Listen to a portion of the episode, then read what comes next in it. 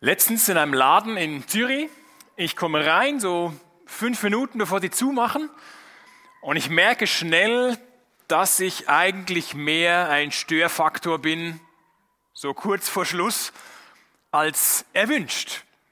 Oder das ist, vielleicht geht es auch so, dass ihr merkt, wenn ihr reinkommt, ähm, ja, irgendwie sollte ich nicht mehr hier sein um die Zeit. Da wird schon die Kasse gemacht vielleicht oder man ist schon fast im Aufbruch und jetzt kommt da noch so ein nerviger Kunde rein. Ganz anders, vor einiger Zeit, in einem anderen Geschäft, dort auch kurz vor Ladenschluss, ist mir richtig aufgefallen, also ich gehe nicht immer so kurz vor Schluss, aber das war so, ist mir richtig aufgefallen, wie freundlich die waren und wie motiviert die waren, die da noch auch schon am Aufräumen waren, aber immer noch fröhlich und freundlich zugange und haben mich begrüßt und bedient. Ganz anders. Dort habe ich mich richtig und echt willkommen gefühlt. Als Jesus an Weihnachten auf diese Welt kam, hat er das auch zu spüren bekommen. Als er dann älter wurde und öffentlich aufgetreten ist, dann war er bei den einen Menschen völlig unwillkommen. Wie so ein unwillkommener Gast, oder? Das kennt man vielleicht, dass man, naja, merkt, hier bin ich nicht willkommen. Das war bei Jesus, bei der breiten Masse der Fall, was ihm entgegengekommen ist, dass er unwillkommen ist. Bei anderen wiederum war er dagegen sehr willkommen. Das hat sich bis heute nicht verändert. Die einen Menschen, die können mit Jesus überhaupt nichts anfangen. Egal wo sie wohnen, wo sie wie aufgewachsen sind, die können mit Jesus nichts anfangen. Und andere, die richten ihr ganzes Leben auf ihn aus. Wir schauen uns heute zwei Dinge an. Erstens, was es bedeutet, Jesus abzulehnen. Und als zweites, was es bedeutet, Jesus anzunehmen. Darüber schreibt eben Johannes der Jünger von Jesus, schon ganz zu Beginn seines Evangeliums. Wir haben ja vier von diesen Berichten über Jesus am Anfang des Neuen Testaments, zweiten Teil der Bibel, Matthäus, Markus, Lukas, Johannes. Und Johannes, dieser Jünger von Jesus, schreibt in seinem ersten Kapitel einiges darüber, was er nachher noch in den weiteren Kapiteln entfalten wird. Schreibt er schon am Anfang wieder eine kurze Zusammenfassung von dem, was nachher seine Leser erwartet. Eben Kapitel 1, Verse 10 bis 13 schreibt Johannes folgendermaßen. Er, also Jesus, er war in der Welt, aber die Welt, die durch ihn geschaffen war, erkannte ihn nicht. Er kam zu seinem Volk, aber sein Volk wollte nichts von ihm wissen. All denen jedoch, die ihn aufnahmen und an seinen Namen glaubten, gab er das Recht, Gottes Kinder zu werden. Sie wurden es weder aufgrund ihrer Abstammung, noch durch menschliches Wollen, noch durch den Entschluss eines Mannes. Sie sind aus Gott geboren worden. Zwei Teile in diesem Text. Erstens, was Jesus ablehnen bedeutet. Jetzt ist für Johannes äh, das völlig klar, dass Jesus schon vor seiner Geburt existierte. Und nicht nur zehn Monate im Bauch von Maria, sondern schon immer existierte Jesus. Allerdings noch nicht als Mensch, denn Johannes bezeugt und schreibt, Jesus war an der Schöpfung beteiligt. Und das war eine geraume Zeit vor seiner Geburt. Er war an der Schöpfung beteiligt, aber wie genau? Das ist so eine theologische Wahrheit. Jesus gibt es schon immer und Jesus war irgendwie der Vater, der Sohn, der Heilige Geist waren an der Schöpfung beteiligt. Aber wie genau war Jesus an der Schöpfung beteiligt? Wie kann man sich das vorstellen? In den Versen vorher, in diesem ersten Kapitel von Johannes Evangelium, wird Jesus bezeichnet als das Wort Gottes. Bei der Schöpfung hat Gott gesprochen und damit ist die Schöpfung ins Leben gerufen worden. Allein durch die Worte Gottes.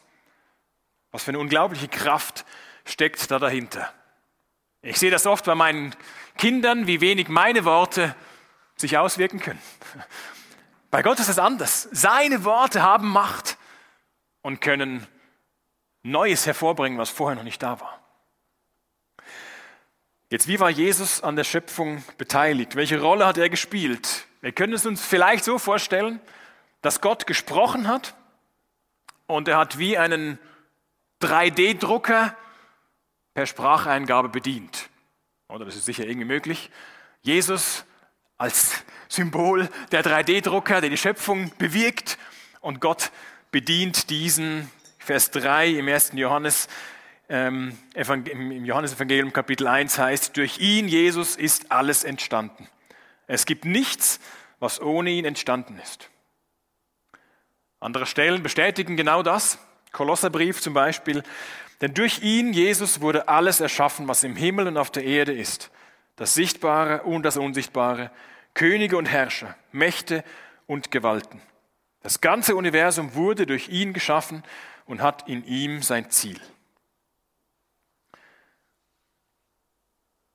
Jesus ist Gott. Er war schon immer, zu allen Zeiten.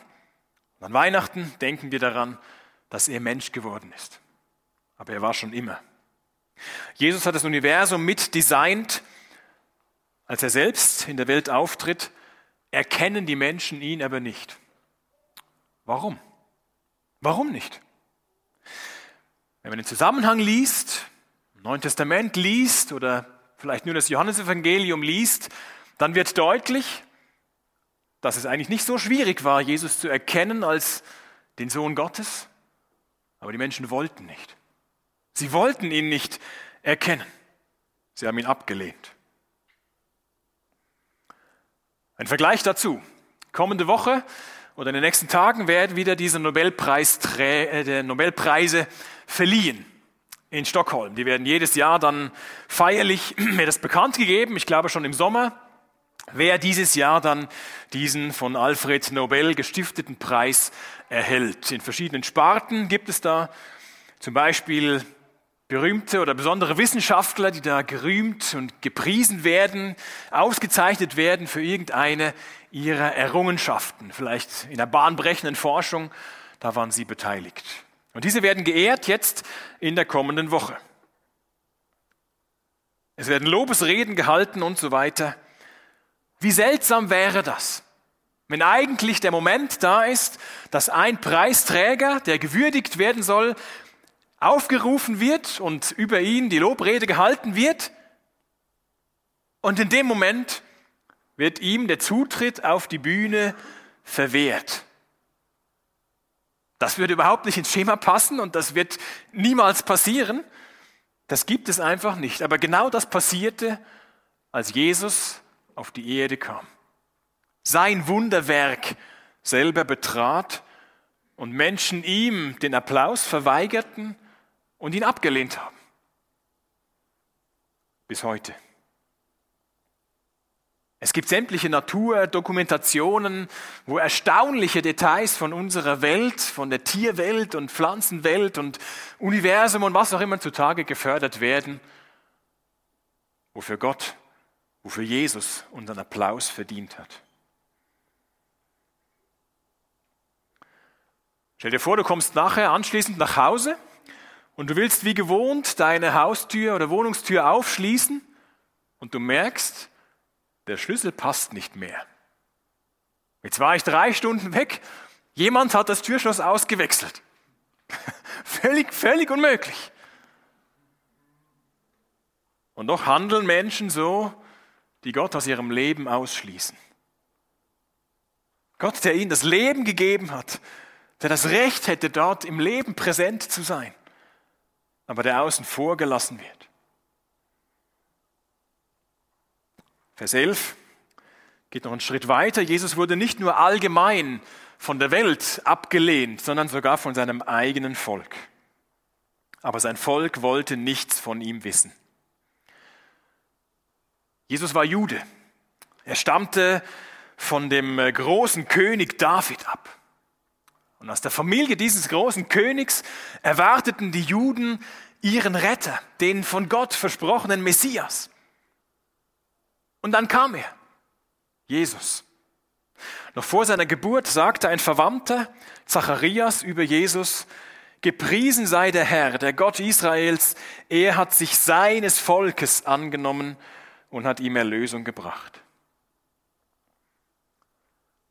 Als Jesus dann erwachsen war und unterwegs war und öffentlich auftrat, dann liefen ihm zeitweise schon die Menschenmassen hinterher.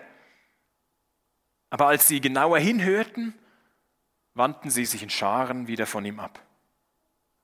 Sie hielten seine Worte für eine Zumutung. Trotz all der Wunder, durch die Jesus unter ihnen seine Macht bewiesen hatte, glaubten sie nicht an ihn.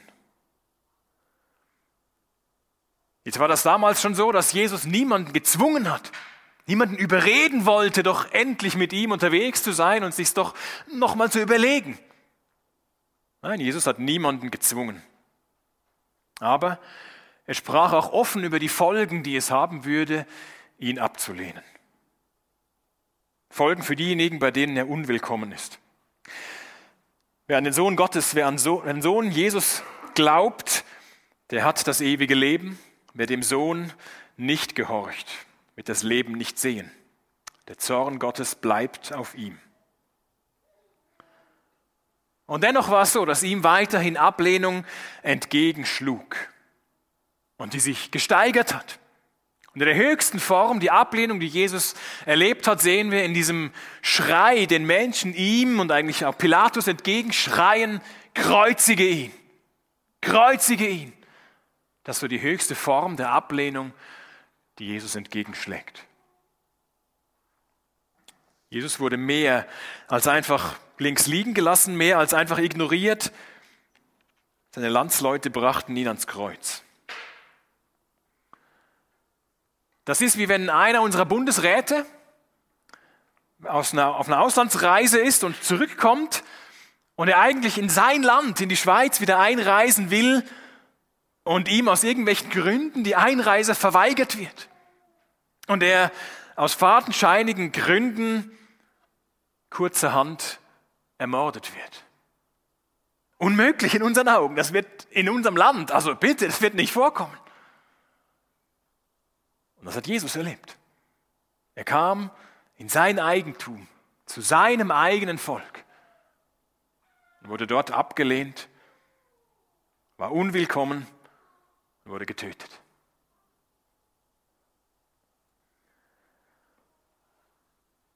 Als Kirche zwingen auch wir niemanden dazu, unseren Glauben zu übernehmen.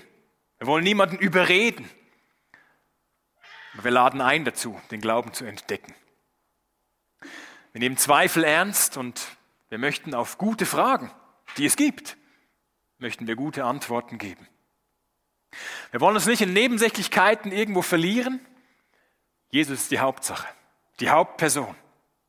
Und Jesus kann nur so wichtig sein, wenn das wahr ist, was er von sich behauptete. Dass er, der Sohn Gottes, lebte, dass er das perfekte Leben lebte, ohne jemals schuldig zu werden. Dass er am Kreuz für unsere Schuld starb, dass er von den Toten auferstand und bis heute lebt. Und dass jeder, der ihn ablehnt, dem Zorn Gottes ausgeliefert ist. Zweitens, was Jesus annehmen bedeutet. Jetzt damals wollten viele irgendwann eben nichts mehr mit Jesus zu tun haben. Aber es gab Ausnahmen. Nochmal Vers 12. All denen jedoch, die ihn aufnahmen und an seinen Namen glaubten, gab er das Recht, Gottes Kinder zu werden. Bei diesen Menschen war Jesus willkommen, sehr willkommen. Sie nahmen ihn auf, nicht nur als flüchtigen Gast, sie nahmen ihn auf. Gleichbedeutend damit, dass sie an seinen Namen glaubten, also an ihn, den Retter der Welt. Das hat ihr Leben verändert. Zuallererst mal ihren Status. Es steht dort, sie wurden zu Kindern Gottes. Das heißt doch, wenn sie es wurden, dann sind sie es vorher nicht automatisch gewesen. Sie wurden erst dazu. Vers 13. Sie wurden es weder aufgrund ihrer Abstammung, noch durch menschliches Wollen, noch durch den Entschluss eines Mannes. Sie sind aus Gott geboren worden.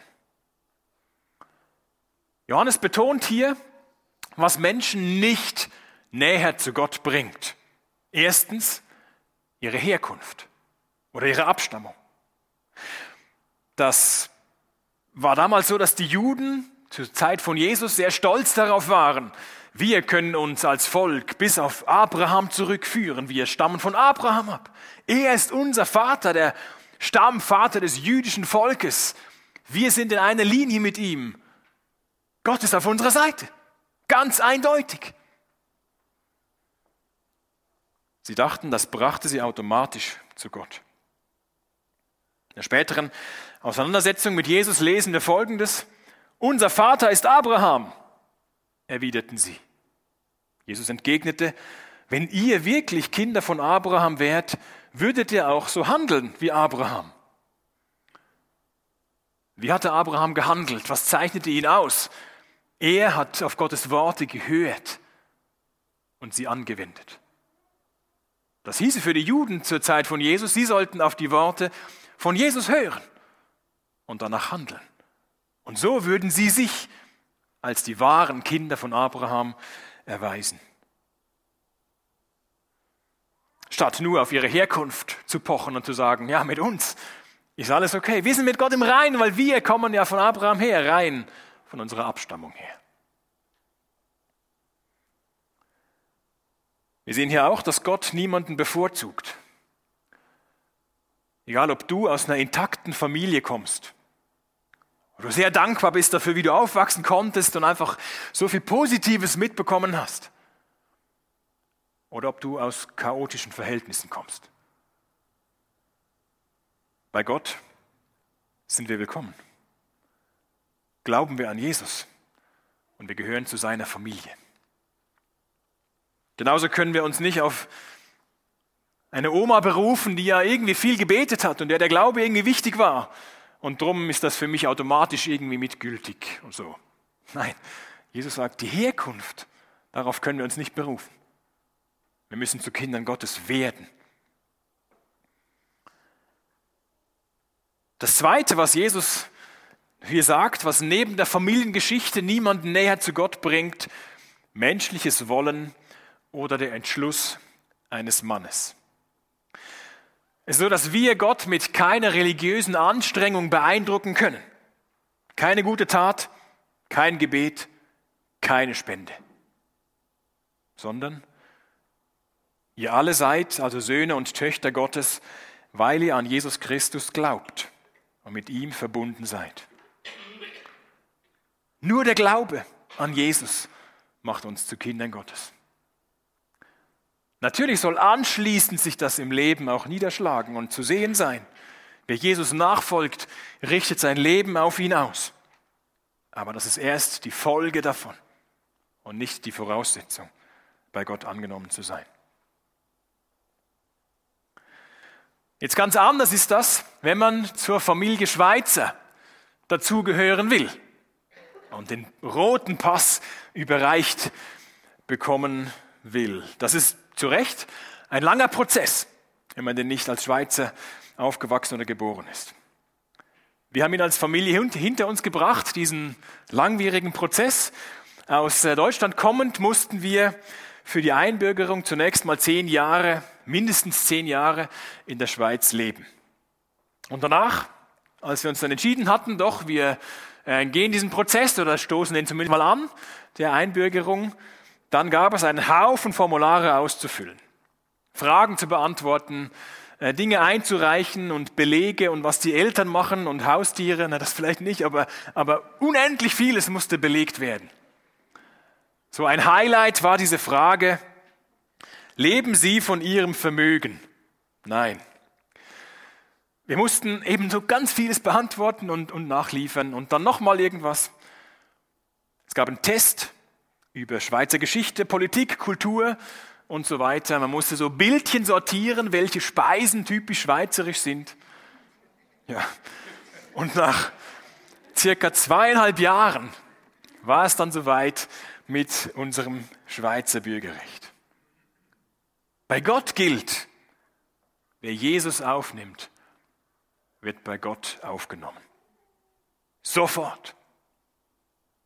Seht doch, schreibt Johannes in seinem ersten Brief, seht doch, wie groß die Liebe ist, die uns der Vater erwiesen hat.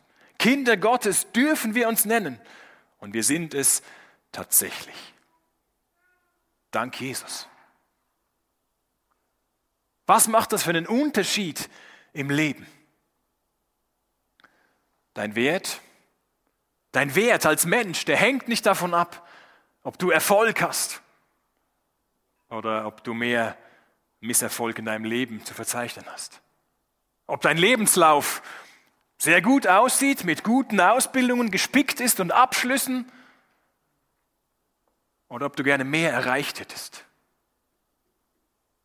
Dein Wert hängt nicht daran, wie dein Beziehungsstatus aussieht und ob du damit zufrieden bist oder nicht. Dein Wert hängt nicht an deinem Fitnesslevel, ob du damit zufrieden bist oder nicht. Dein Wert hängt nicht daran, ob du meinst, der Gesellschaft noch viel geben zu können oder ob du mehr meinst, ich kann ja so vieles irgendwie nicht mehr mit fortschreitendem Alter. Sondern deine Identität ist, ich bin ein Kind Gottes. Ich wurde zu einem Kind Gottes. Das hängt nicht davon ab, was ich leisten kann, was ich vorzuweisen habe oder was andere von mir denken, sondern was Gott über mich sagt. Weil ich an Jesus glaube, bin ich sein Kind. Wenn du also noch nicht an Jesus glaubst als den Sohn Gottes, der sein Leben gab für dich, um dich mit Gott zu versöhnen, dann lade ich dich ein dazu, diesen Glauben zu entdecken und dich mit Gott zu versöhnen. Genau mit diesem Ziel hat Johannes auch seine Worte aufgeschrieben. Er schreibt ganz am Ende seines Buches, was hier berichtet ist, wurde aufgeschrieben, damit ihr glaubt, dass Jesus der Messias ist, der Sohn Gottes, und damit ihr durch den Glauben an ihn in seinem Namen das Leben habt.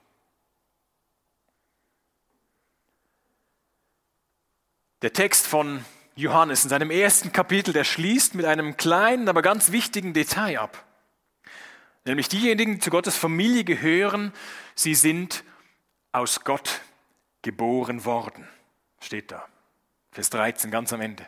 Sie sind aus Gott geboren worden. In Johannes 3, dritten Kapitel, wird das genauer erklärt, was das zu bedeuten hat. Jesus im Gespräch da mit einem Gelehrten, mit dem Nikodemus, und sie reden dort über diese Geburt oder über diese neue Geburt. Und Jesus das, den Start ins Leben mit Gott vergleicht mit so einem einschneidenden Erlebnis wie der menschlichen Geburt. Das heißt, kein Mensch kann seine eigene Geburt bewirken. Wer weiß, was da forschungsmäßig noch alles möglich wird, aber momentan geht das nicht. Dass jemand sich selber entscheidet, ich will jetzt auf die Welt kommen, ich will geboren werden.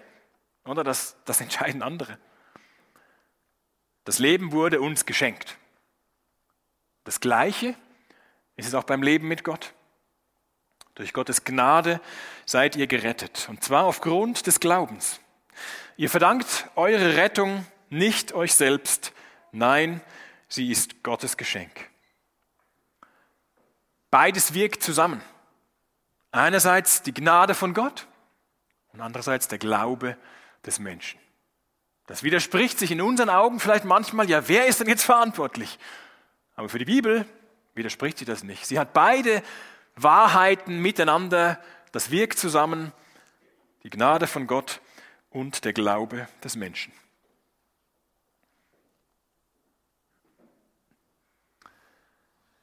Jetzt werden da in der Weihnachtszeit vermutlich wir alle noch in diversen Läden unterwegs sein. Und ob wir dort freundlich und zuvorkommend behandelt werden, als wären wir der Kunde des Tages, weiß ich nicht. Das ist auch schlussendlich nicht so entscheidend. Ob wir uns in jedem Laden da willkommen fühlen oder freundlich bedient werden, aufgenommen werden.